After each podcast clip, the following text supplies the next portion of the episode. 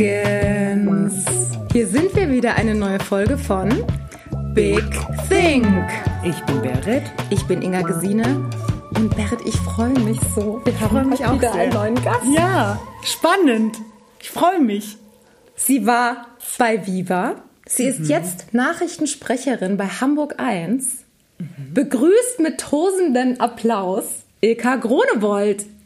Hallo ja, Ilka. Hi, hi. Hi. Hi Inga, hi Berit, danke, dass ich da sein darf. Ja, danke, dass, dass du da bist. Ja, und dass du Zeit mitgebracht hast, mit uns ein bisschen was ja, über dein Buch, über dein neues Buch ähm, zu erzählen und was du so erlebt hast. Die Ilka ist nämlich eine ganz spannende Frau. Du machst so viel Sport, habe ich über dich gelesen. Du triffst so viel interessante Menschen und du gehst auch in die Stille, gell? Aber wir fangen einfach mal an. Fangen wir von vorne an. Ja. Erzähl mal ja. ein bisschen, Ilka. Wer bist du? Was machst du? Ja. Ich bin die Ilka Grunewold. Ihr habt es richtig ausgesprochen. Die meisten sagen Grünewald oder Grunewald. Es gibt alle Varianten meines Nachnamens. Ihr habt es perfekt ausgesprochen. Ich komme aus Leer, Ostfriesland, bin 37 Jahre jung und lebe seit der Zeit nach dem Abitur, das heißt seit 2005 in Hamburg, habe hier Musical studiert und habe vorher schon bei Viva moderieren dürfen als kleiner Stöpke mit 16 und habe dadurch schon ganz viele Eventmoderationen damals auch bekommen auf Jugendmessen. Ich weiß nicht, ob ihr die Ju-Messe noch kennt kennt. Die gab es mal in Essen und in Berlin. Dort habe ich dann für die Sugar, für eine Zeitschrift moderiert. Dann bin cool. ich mit DJ Bobo aufgetreten. Da habe ich bei Antenne einen Contest gewonnen. Das war sowas wie damals Popstars, diese ersten Casting-Shows, die es dann gab. Ja, das war eine verrückte Zeit. Und da habe ich dann gefühlt erstmal alles gemacht. Ich habe in der Tanzschule gearbeitet als Tanzlehrerin, weil ich einfach auch nicht den Druck hatte, ich muss hier von irgendwas leben, sondern ich mache erstmal alles. Ja, ich model, ich Schauspieler, egal ob ich es kann oder nicht, ich mache erstmal alles. Ich habe bei Pro7 in Wilde Jungs eine Hauptrolle gehabt. So, und durch diese, ich sag mal, naive Herangehensweise habe ich damals auch viel erreicht. Da gab es ja noch kein Social Media und kein Instagram. Heute ist es ja ganz normal, dass jemand so in die Kamera spricht und einfach sagt, hi Leute, ich habe hier das neue Goodie Bag und hier ist mein Rabattcode. Das gab es ja früher so nicht. Und dann, wenn du gesagt hast, du sprichst vor Publikum, war das schon so, wow, das traust du dich, vor Publikum zu sprechen? Und ich habe das einfach damals so gemacht. Wenn ich mir das heute anschaue, dann sage ich natürlich, oh Gott, heute mache ich das viel, viel besser und souveräner. Aber auf der anderen Seite war ich damals auch schon ziemlich mutig und hatte schon echt ein Selbstvertrauen, mhm. was natürlich der Erziehung, also meiner Eltern natürlich geschuldet ist. Ja, und so hat das Ganze angefangen. Und dann habe ich nach der Musical-Ausbildung so ein bisschen gesucht, wo ich fest Fuß fassen kann und was für mich Sicherheit mitbringt. Und das ist leider nicht der Musical-Beruf, was total schade ist, weil ich liebe die Bühne. Ich kann es ja bei Eventmoderation ausleben, aber ich liebe Musik und Tanz verbunden und mich da auszudrücken. Nur es wäre nicht so einfach gewesen, in Hamburg zu bleiben, wenn du jetzt nicht gerade ein Ausnahmetalent bist. Ähnlich wie bei Schauspiel. Wenn du, äh, sage ich mal, Elias Mbarek oder Till Schweiger bist, dann kannst du sagen, ja, ich lebe in Hamburg, ich lasse mich überall einfliegen und gut ist, ja. Wobei Elias Mbarek nicht in Hamburg lebt. Das möchte ich nochmal korrigieren an dieser Stelle. Und ich glaube, Till Schweiger auch nicht mehr, aber er hat hier mal gelebt. Mhm. So, und ich wollte halt immer eine feste Base haben und Familie, Mann und allem, mit allem drum und dran. Und das ist nicht so einfach. Es geht als Musical-Darstellerin, aber es ist sicherlich nicht so einfach wie mit der Moderation, wie ich das mhm. heute leben kann. Und deswegen habe ich gesagt, ich will einen künstlerischen Job, auch was ich vorher schon irgendwie auch schon gemacht habe vor dem Abitur, aber die Musicalbühne, da bin ich dann eher doch Zuschauer und Zuschauerin, ja. Und von, Was schade ist, aber es ist so. Von Ostfriesland nach Hamburg, das liegt ja dann eigentlich sehr nah. Oder kommt dazwischen ja. noch Flensburg, ne? Da haben wahrscheinlich auch alle gedacht, was macht sie denn jetzt? Bei der drüben Andere äh, Richtung. Flensburg ist Schleswig-Holstein. Ach so, stimmt. Oh, jetzt gibt's wieder. Heißt zwar Ostfriesland, ist aber an der holländischen Grenze, sprich im Westen. Und du fährst so zwei Stunden 30 nach Hamburg oder zwei Stunden, je nachdem, wie viel Gas du gibst über die Autobahn und wie frei die Autobahn ist. Also zwischen zwei und zweieinhalb Stunden fährst du. Der Unterschied ist einfach nur, Ostfriesland ist ein, ein Kuhkaff, wenn ich das so sagen darf. Ja, da gibt es mehr Kühe als Einwohner. Bewohnerinnen und Bewohner. Und Hamburg ist halt eine Großstadt. Das Deshalb sage ich das immer so. Ich bin also ja. kein Großstadtkind. Ich habe halt eine ganz andere Welt als Kind erfahren, als das, was ich hier in Hamburg sehe. Aber ich lebe, Hamburg, lebe und liebe Hamburg und bleib auch hier, möchte nie wieder zurück. Mhm. Und ich glaube, ich habe einfach eine andere Kindheit erfahren. Auch ganz anderes Schulsystem. Es war da früher alles anders. Aber es gibt auch eine Stabilität mit für das, was, was du jetzt wahrscheinlich lebst, weil du eben entspannter aufgewachsen bist. Würdest du sagen, dass dir Ostfriesland auch so einen Halt für dein jetziges Leben gegeben hat? hat? Du hast es sehr schön gesagt. Jetzt muss ich erst mal drüber nachdenken. Ich glaube, meine Eltern haben mir ganz viele wichtige Werte mit auf, auf den Weg gegeben und machen es heute auch noch. Man ist ja immer noch Kind. Man hört ja nie auf, Kind zu sein. Das ist ja das Schöne. Und wenn ich heute das sehe, was in Ostfriesland passiert, auch gerade so Schulleiter und was man alles im Leben hatte, mhm. dann muss ich immer sagen, oh, die sind sehr naiv unterwegs, weil sie natürlich in ihrer Bubble sind und nicht über den Tellerrand hinausschauen. In der Großstadt empfängt man vieles ganz anders und nimmt Dinge anders wahr. Und dann werte ich auch in Ostfriesland viele Dinge ab. Man hat auch vieles in Ostfriesland behauptet, wo sich im Nachhinein rausgestellt hat. Also beispielsweise mein Biologielehrer, der hat Sachen gelehrt, wo dann jemand, der später studiert hat, gesagt hat, das stimmte gar nicht, was der uns da am Abi beigebracht hat. Also das ist jetzt mal so ein typisches Beispiel. Wir haben Sachen gelernt in der Schule, die stimmten nicht. Das hatte jetzt ja keine, keine Folgen für, für uns als Mensch. Ja, wir haben einfach was auswendig gelernt oder sowas überhaupt nicht stimmte. Das ist schon irgendwie lustig. So typisch dieses Klischee Ostfriesen-Abitur. Ich weiß es nicht. Es gab doch immer diese Ostfriesen-Witze, oder? Mhm. Ich ja, muss immer an Otto denken. Genau. Ich muss immer wir an Otto in der PISA-Studie, wir sind gar nicht so schlecht. Also das schlechteste Bundesland war nicht Niedersachsen, sondern Bremen damals in meiner Zeit. Also die, die Bremer waren damals 2005 das schlechteste Bundesland bei der PISA-Studie. Oha. Weißt du, wo Hessen war? Inga und ich sind ja aus Hessen. Weißt du, wo Hessen war? Vielleicht zum Platz? Die waren, glaube ich, aber dicht hinter, ich würde sagen, hinter Baden-Württemberg und Bayern. Also eher so ein so gutes Abi, würde ich jetzt mal behaupten. Ja, Berlin war auch noch schlecht, stand auch noch schlecht da. Aber die Berliner haben halt auch immer, Ablenkung gehabt. Die haben so viel Entertainment da in der Stadt, da lernt halt keiner. Ne? Ja, das stimmt. So viel Ablenkung. Ja, in Ostfriesland hast du ja nicht so viel zu tun, da kannst du auch lernen. Mhm. Deswegen waren wir gar nicht so schlecht im, im Abi. Nein, aber um, um die Frage nochmal abzuschließen, es hat mir sicherlich Halt gegeben und das ist natürlich eher auf meine Eltern bezogen. Mhm. Nur heute wie Menschen mit mir umgegangen sind, was sie gelehrt haben. Da habe ich halt später gemerkt, nee, so ist die Welt nicht. So ist Ostfriesland und es ist okay, aber so ist die Welt nicht. Mhm. Geh mal in die Großstadt, es ist anders. Mhm. Die können halt auch nicht nachvollziehen, dass ich morgen in Nürnberg bin und übermorgen in Berlin. Mhm. Also es ist für jemand vom Land unvorstellbar, wie man dann an einem Tag nach Nürnberg fährt von Hamburg. Ich meine, es sind nur vier Stunden noch was mit dem mhm. ICE. Ne? Man fährt nach Nürnberg und nächsten Tag fährt man nach Berlin. So, das sind Menschen, die fahren einmal nach Bremen oder so, wenn es hochkommt im Jahr. Mhm. Das ist nicht das ist so dieses, Wahnsinn, wie du das aus der Großstadt kennst. Ich kenne mhm. auch Schauspieler, ich meine, du bist ja auch Schauspielerin, Inga. Ich kenne so viele, die heute hier, morgen da und dann da einen Dreh, dann mal zwei Wochen nichts. Richtig. Das ist natürlich für die nicht, nicht vorstellbar. Ne? Das ist, die leben da in ihrer Bubble, zumindest die Festangestellten und fahren dann einmal nach Bremen oder Oldenburg zum Shoppen und that's it. Ja. Wahnsinn. Ja, du hast ja auch ein Buch geschrieben. Willst du ein ja. bisschen was über das Buch erzählen? Weil das fand ich jetzt echt spannend. Ja, sehr, sehr gerne. Also der ich Titel, ihr Lieben, hm? Erfolgskompass, deine Reise zum Erfolg.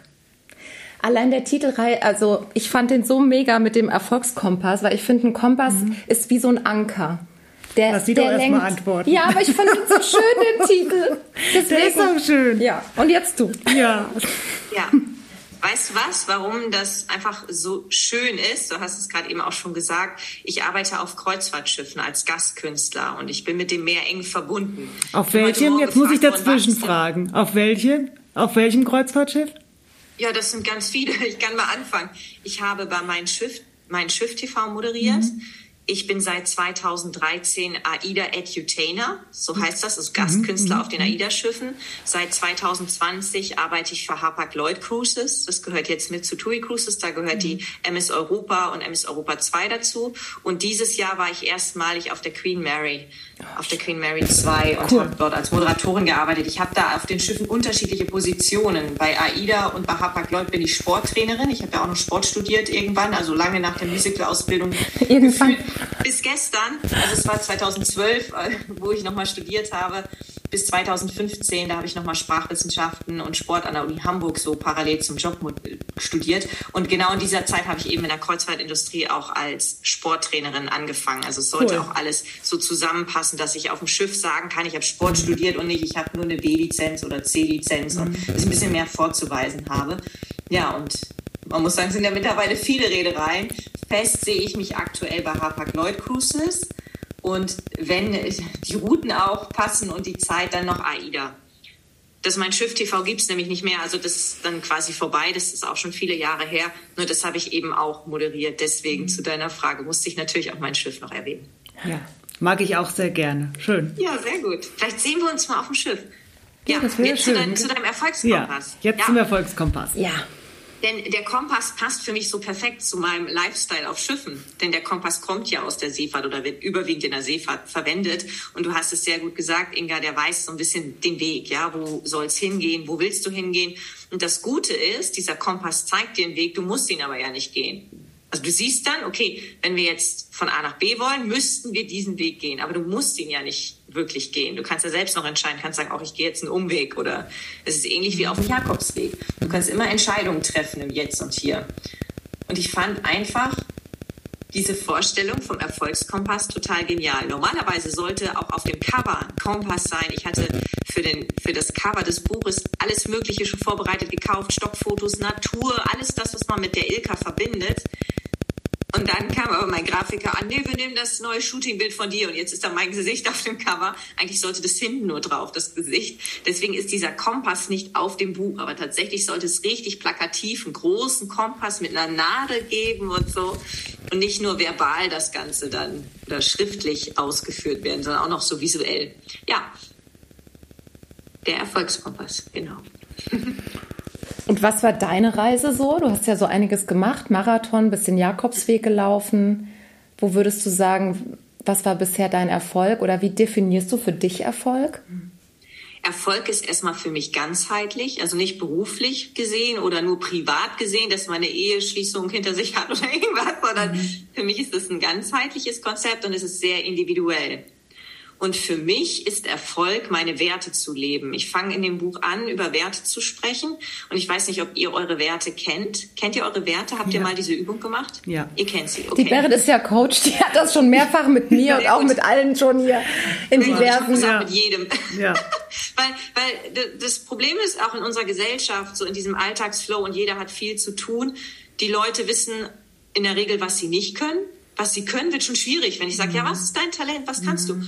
du? Äh, äh, muss ich jetzt erstmal drüber nachdenken. So.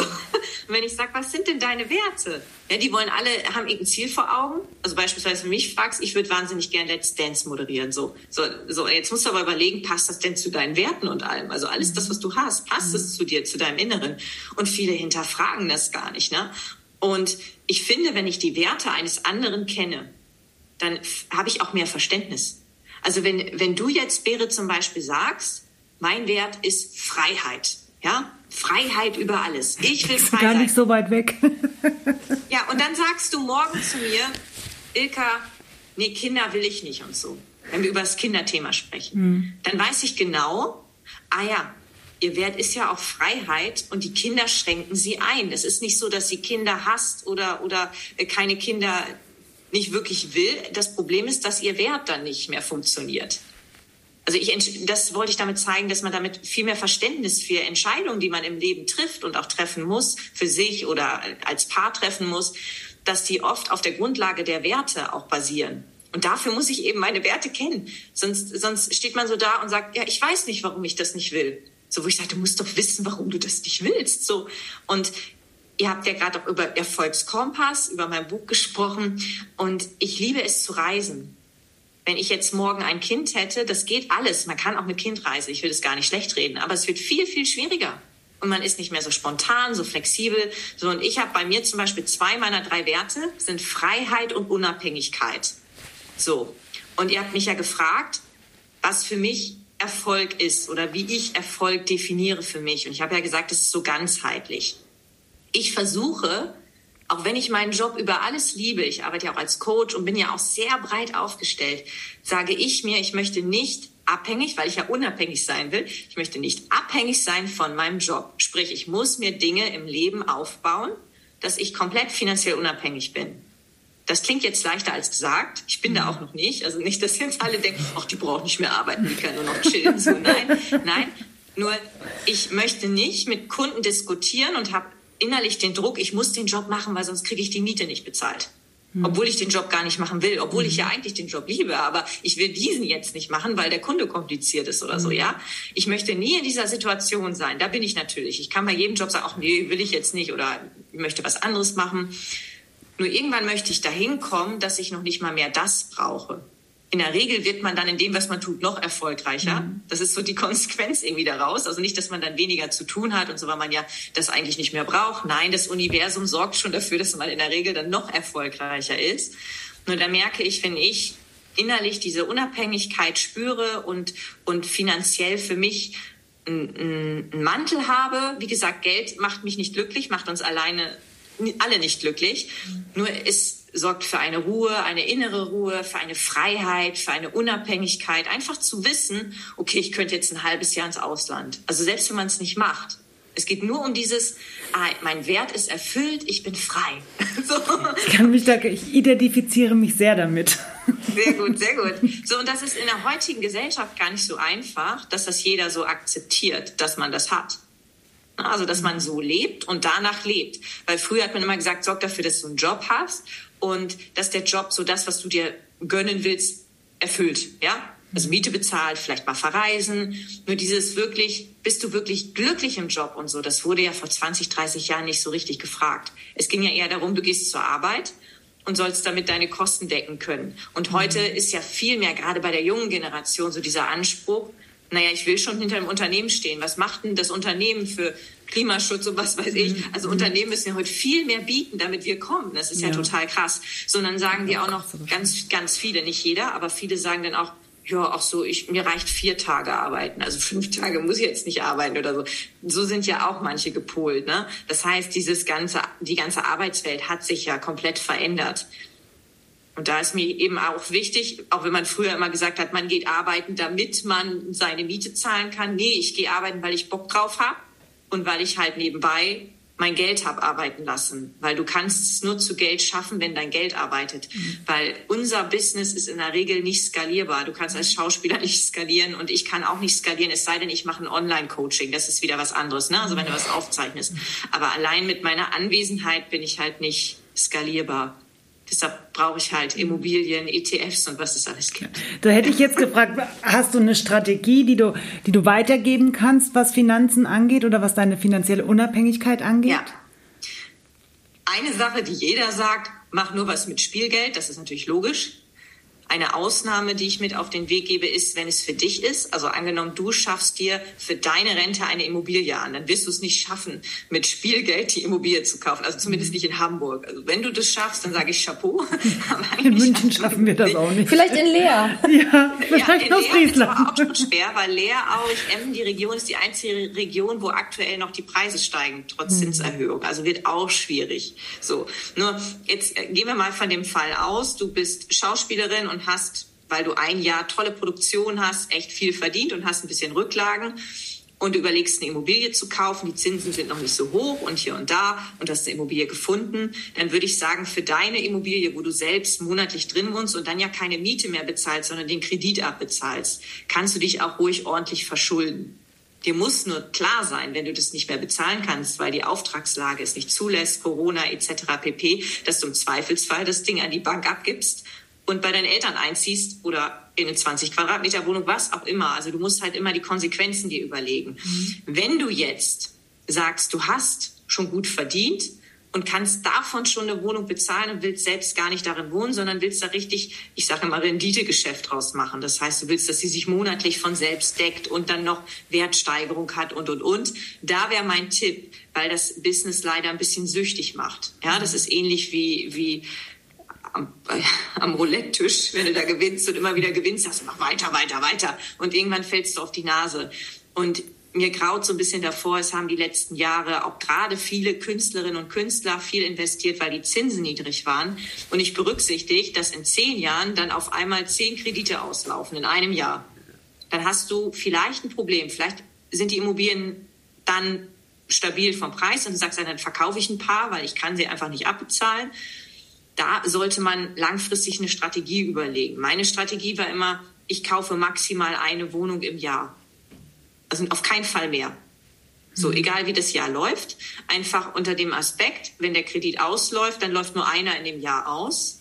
Und das kann ich in der Regel dann auf den Tisch legen. Das heißt, ich brauche nicht noch einen Anschlusskredit, sondern ich kann mhm. sagen, hier ist das Geld und wenn die Zinsen niedrig sind, kann ich damit spielen. Hm. Eine Ausnahme sind KfW-geförderte Wohnungen, weil wenn du die hast, hast du 30 Jahre den gleichen Zinssatz. Dann kann dir das egal sein. Also angenommen, da sind drei Wohnungen, die du in einem Jahr kriegen könntest mit einer KfW-Förderung, dann kauf ruhig die drei Wohnungen. Weil gerade KfW-Förderung ist gerade auf dem Markt auch sehr interessant, weil alle sagen, boah, das ist ja Energiesparen, ich will die Wohnung mieten. Du mhm. kriegst sie sehr gut vermietet und gleichzeitig hast du nicht den Druck, dass du das Geld nach zehn Jahren auf den Tisch legen musst. Bei 30 Jahren, wenn das jetzt nicht so eine teure Immobilie ist, das kriegst du schon irgendwie hin, wenn die dann nach 30 Jahren auslaufen, hast du die ja fast abbezahlt. Ja. So, das sind so meine Tipps, also nicht so überheblich werden. Mhm. Sehr viele sind, glaube ich, jetzt so ein bisschen überheblich geworden die letzten Jahre. Ich habe zum Beispiel jetzt nicht so Interesse, was zu kaufen. Dieses Jahr müsste ich eigentlich wieder kaufen. Ich habe dieses Jahr noch nichts gekauft, aber die Zinsen gehen jetzt hoch und ich will halt wissen, wie der ganze Markt auch mit dem Krieg und wie sich das alles entwickelt. Das ist mir im Moment, habe ich da nicht so den Reiz, jetzt weiterzumachen. Mhm. Löst das so einen Druck bei dir aus? Oder ist das eher so, dass du denkst, okay, jetzt passiert ja was im Außen, das habe ich nicht in der Kontrolle, das haben wir alle nicht in der Kontrolle. Macht das was mit dir oder denkst du auch, die anderen Sachen laufen ja? Ähm, dann nehme ich das Meinst jetzt einfach mal so hin. Oder mit den Immobilien, weil mit den Immobilien, weil du gerade nichts kaufst.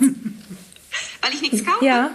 Macht das einen Druck? So, Löst das Druck bei dir aus gerade? Nö. Nö. Nö. Nö, nö. Ich bin da eher entspannt, dass die anderen Mieter alle drin bleiben und, und happy sind, dass ich das, was ich habe, zu schätzen weiß. Also das ist eher so der Status quo. Und wenn ich jetzt Druck hätte, ich glaube, dann würde ich bei, bei ETFs oder irgendwo einfach noch ein bisschen mehr machen ich habe mich jetzt um Immobilien auch gar nicht so sehr gekümmert. Ich bin einfach dankbar, dass Events stattfinden dürfen im Moment. Da wissen wir auch nicht, was im Dezember, Januar wird. Und deswegen auch meine Kolleginnen, wir haben alle den Sommer bis auf jetzt August, jetzt ist Ruhephase, alle so mhm. durchgerockt gefühlt, mhm. alles mitgenommen, was geht, weil wir dann sagen, naja, wenn dann zwei Monate nichts ist, ist es egal, so ungefähr. Ne? Mhm. Ja. Hoffen wir mal, dass es weitergeht. Ja. ja. ja, vor allen Dingen ist es ja auch für die Psyche wichtig und wir sind noch nicht da, wo wir vor der Pandemie waren. Ne? Also wir mhm. haben halt ganz viele Kollateralschäden, von den Kindern angefangen bis zu Erwachsenen. Und das Problem ist, auch Events sind schwieriger geworden. Ne? Die Leute sind nicht mehr bereit, einfach überall hinzufahren. Dann ist immer noch ein Fünkchen Angst. Oh, nachher holst du dir da Corona. Also jeder hat da so seinen anderen Grund, weshalb er nicht mhm. zum Event geht. Und da müssen wir wieder so hinkommen, dass man sagt, oh toll, ich habe eine Einladung zum Event. Im Moment ist es so, oh nee, euch bleibt lieber zu Hause und was weiß ich.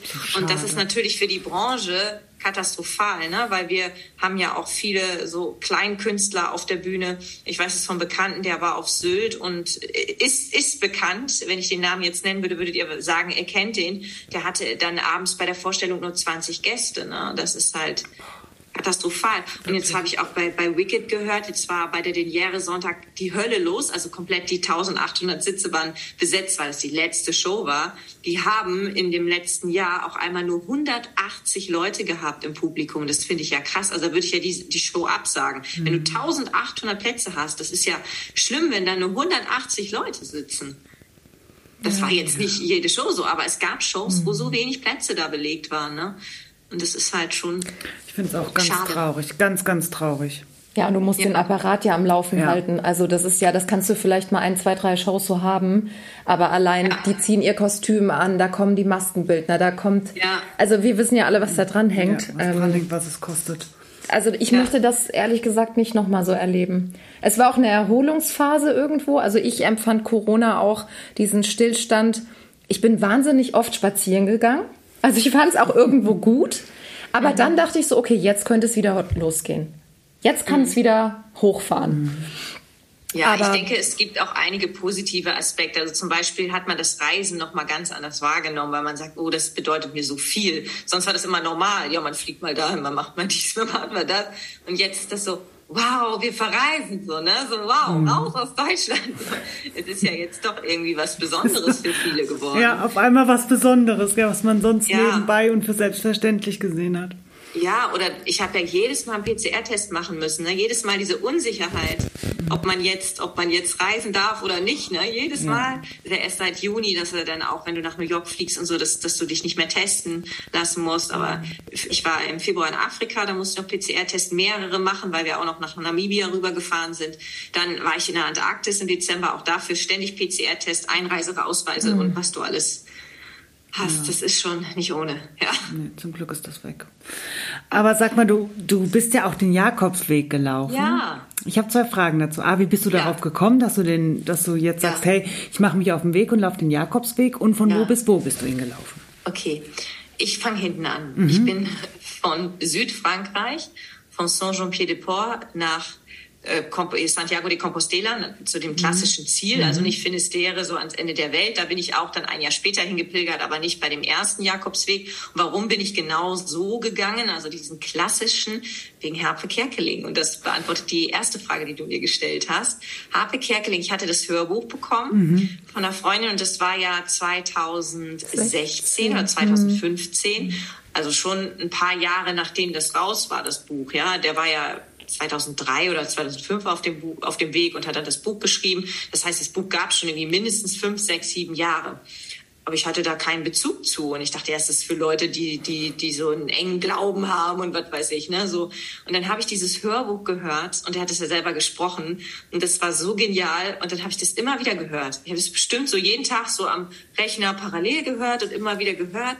Und dann habe ich gemerkt, ich will es auch, ich will es auch. Ich will wissen, was dieser Weg mit mir macht. Und die meisten, die auf dem Weg sind, so war es auch bei Harpe Kerkeling, die haben einen Grund dafür. Also nicht, ich will das mal, sondern Midlife Crisis, Trennung, Burnout. Also es gibt meistens immer eine Story dahinter. Bei mir gab es die nicht, weil ich, mein Mann, den ich ja ein paar Jahre später auch geheiratet habe, den hatte ich dann schon. Ich hatte das Studium fertig, aber ich hatte nicht so einen so einen Down-Punkt oder so. Ich wollte einfach nur mal ein paar Wochen raus, alleine. Ja, dann habe ich das gemacht und es war eine richtig coole Erfahrung. Und ein Jahr später habe ich das dann von Porto nach Santiago de Compostela gemacht. Und nach Finisterre bin ich dann mit dem Zug gefahren. Also das Ende der Welt habe ich dann gemogelt und dann den Zug genommen. Und dann wollte ich jetzt in der Corona-Pandemie noch den Norddeu also Norddeutschen in Norddeutschen sage ich schon, Nordspanien noch einen Weg gehen und der Primitivo ist mit da inkludiert. Also der Weg halt, hat verschiedene Namen da, aber der klassische, den man so kennt als Abschnitt, das nennt sich Primitivo. Also nicht den der Wein? Gehen. Und den Camino del Norte, also das, das ist Nord, Nordspanien noch ein Weg. Wieso lachst du so? Wegen dem Wein. Ich muss schon wieder an Wein denken. Okay, nee, da gibt's auch tolle Weine vom Jakobsweg. Jedenfalls war dann das mit Corona so blöd. 2020 wollte ich den gehen und dann war in Spanien, waren die Inzidenzen so hoch und gleichzeitig kam für mich das Angebot von Hapag-Lloyd nach Schweden zu fahren mit dem Schiff, weil da war auch viel möglich. Ne, ohne Maske und ungeimpft da auch irgendwie noch ein bisschen Schweden zu erleben. Und die hatten ja einen anderen Weg, einen anderen Corona-Weg. Und deshalb sind wir mit dem Kreuzfahrtschiff nach Schweden, als die Kreuzfahrtindustrie wieder losging so langsam. Ja, und dann war's das mit dem Jakobsweg. Ne? Und bis heute immer, wenn ich Zeit hätte, also ich hätte jetzt im August gekonnt, dann gab es irgendwie Umstände, dass ich es doch nicht nach, nach Spanien oder nach Portugal geschafft habe. Ja, naja, ich werde wieder mich ein drittes Mal auf den Weg machen, das steht fest. Aber hast du so ein ganz besonderes Erlebnis, was du, was du teilen möchtest vom Jakobsweg? Ich habe so viele, viele tolle Erlebnisse. Nur ein spirituelles erzähle ich. Ein spirituelles, Mhm. Ja, weil ich gerne. ein bisschen spirituell angehaucht bin, erzähle ich das. Und zwar bin ich an einem Paar vorbeigelaufen. Ich bin zügig gelaufen, aber nicht gerannt. Ja, ich bin aber schon so asiatische Schnelligkeit. Die sind auch mal re relativ zügig auf dem Jakobsweg unterwegs gewesen.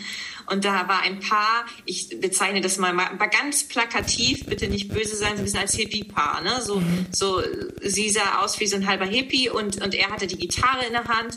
Und dann war ich so dahinter noch so 200 Meter entfernt und habe die dann so über die Kilometer langsam eingeholt. Ja, also bin echt lange hinter denen gepilgert und irgendwann hatte ich sie halt eingeholt. Und dann habe ich gedacht, ja, wäre das cool, wenn wir jetzt zusammen Stand By Me singen würden. Das war einfach so ein Gedanke, der mir in dem Moment dann einfach in den Sinn kam. Und dann überhole ich die und dann singen die Stand By Me. Und dann dachte ich, das gibt es nicht. Weil ich ja darüber nachgedacht habe und ich war halt so weit entfernt und in dem Moment haben die auch nicht gespielt. Sag ich, das gibt es doch nicht. Als wenn ich das so übertragen hätte gedanklich. Das war so ein spiritueller Moment. Aber das gibt es ganz viele auf dem Weg. Schon cool. Ja. Ich würde den ja auch gern mal laufen. Vor allem, es gibt ja zwei Stand-By-Me-Versionen. Und ich habe aber genau die, die ich vor Augen hatte. Dieses And Darling, Darling, stand by me.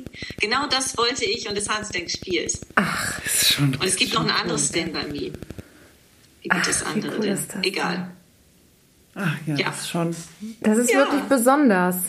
Das ist genau. wirklich, also wenn man, wenn man so dir zuhört, da könnte man, ich könnte jetzt die ganze Zeit zuhören, weil mhm. es gibt so viel über dich zu erzählen, weil du mhm. hast ja nicht nur das Buch geschrieben, du hast auch noch ein mhm. anderes Buch geschrieben. Ja. Zu Empowerment, ne? Das war, ja. das war das erste Buch, glaube ich. Wegweiser genau. in ein erfülltes Leben.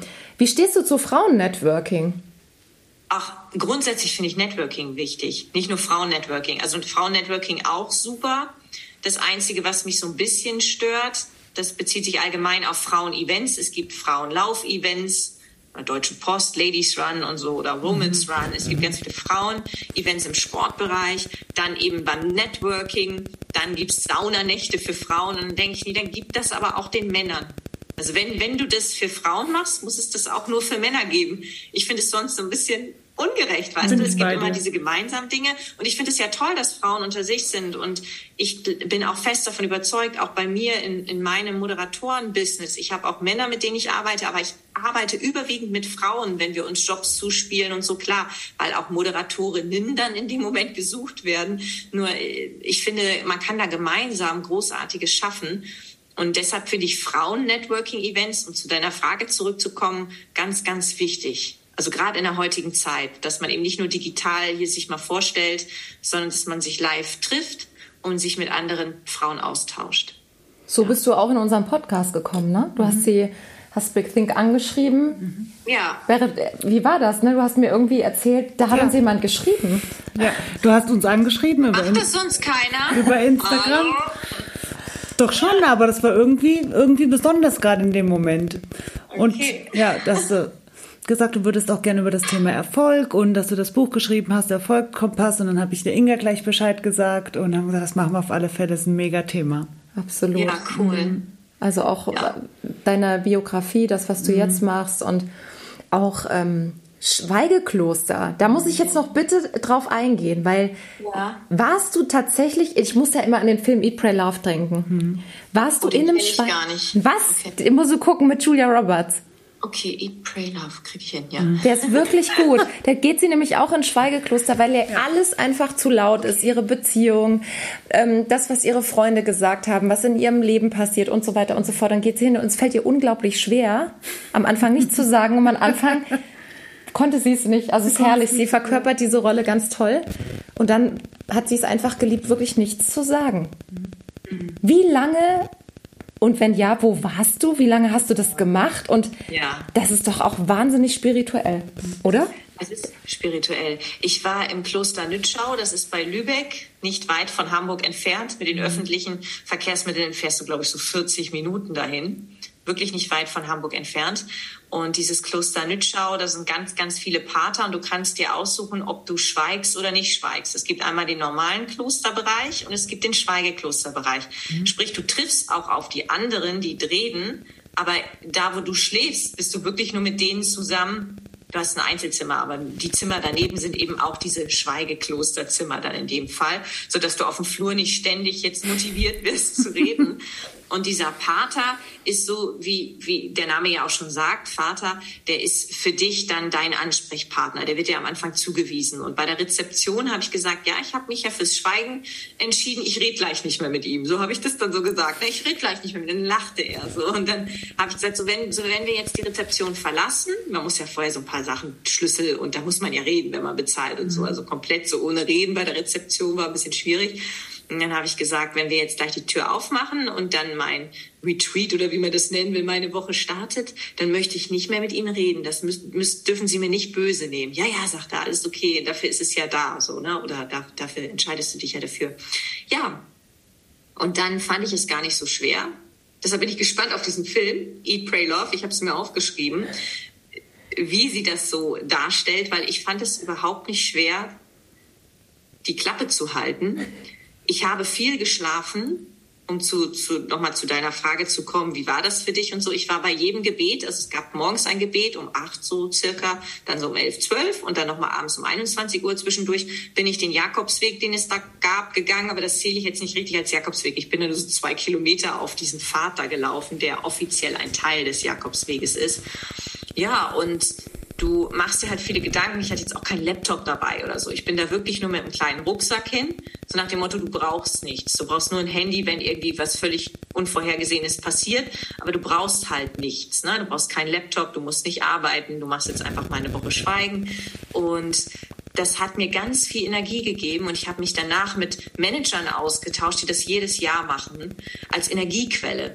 Und ich habe danach mein Empowerment-Buch noch so gerade in der Lektorphase gehabt und da musst du noch mal ganz viel korrigieren. Also du hast zwar eigentlich dein Buch geschrieben und dann kommt die wirkliche Arbeit, ja, bis man dann auch alles überarbeiten muss. Und da habe ich jede Nacht irgendwie bis drei Uhr dran gesessen, ohne müde zu werden, nach dieser Woche Schweigekloster. Das kann man wirklich so als Energiequelle nutzen. Und am Ende, ich war ja nur eine Woche da, eine Woche ist ja nichts, also es ist halt Wahnsinn.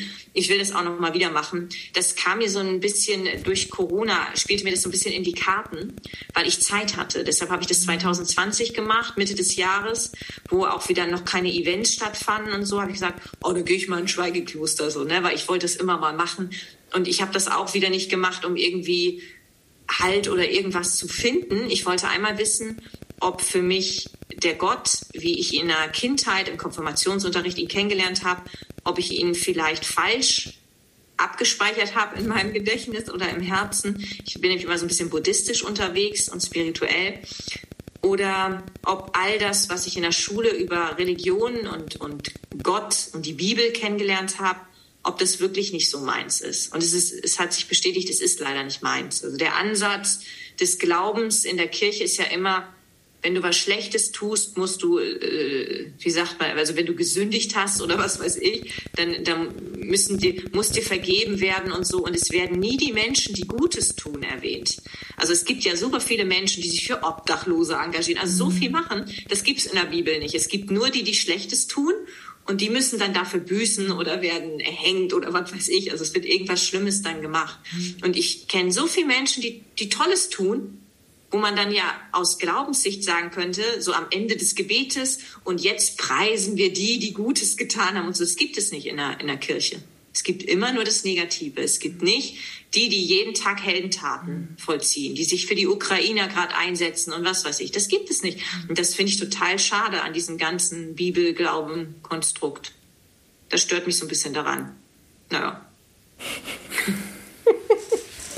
Also ich glaube, aber das würde jetzt hier den Rahmen sprengen. Aber ich weiß, was du meinst. Ich mhm. finde das Thema schwierig, wenn man es nur durch eine kirchliche Sicht ähm, betrachtet, weil das ist alles für mich menschengemacht. Und da kommt für mich das Göttliche und die Liebe gar nicht drin vor. Und für mich ist Glaube, Liebe und Freiheit und Frieden.